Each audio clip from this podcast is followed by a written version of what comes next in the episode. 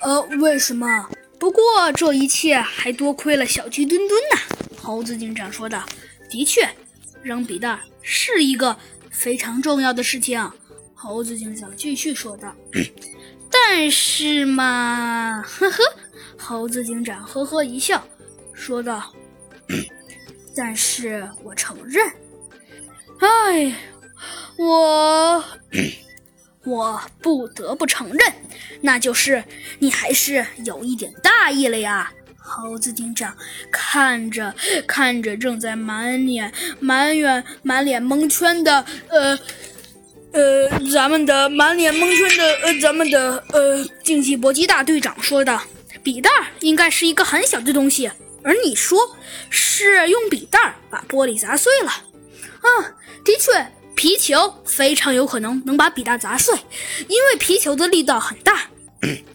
而你说是你砸碎的。”你说是小鸡墩墩砸碎的吗？这个猴子警长沉思了一会儿，说道：“ 这个我也不能否认。”猴子警长继续说道：“但是我只能承认一个事实。”猴子警长说道：“那就是，的确，你很聪明。但是你想一想，你那肌肉应该是算是我们班呃最多了的吧？什么呀？”呃，在一旁的白虎大力听了，有些气愤填膺的说道：“他的肌肉最最多，净会瞎说！我我在我们班肌肉才是最最多的。”那呃哦，好吧，猴子警长说道。那但是反正这么说吧，总而言之，事情就是这样子。你们说我的推理如何呀？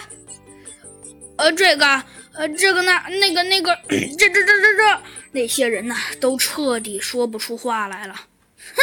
猴子警长微微一笑，说道：“你们真是太愚昧了，真是的。”猴子警长显得有些不耐烦。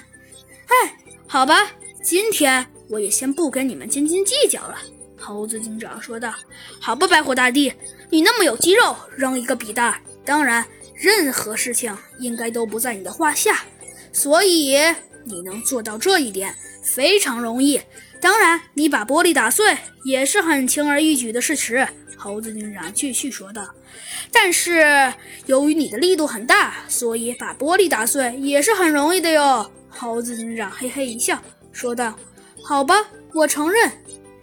看来现在很轻而易举了，犯人应该就是你。”猴子警长说道：“那好了，今天我先不跟你计较。”但是猴子警长转过身去，看了一眼白虎大帝，说道：“ 白虎大帝，我承认你很聪明，但是我告诉你，你最好还是不要耍这些小聪明了。”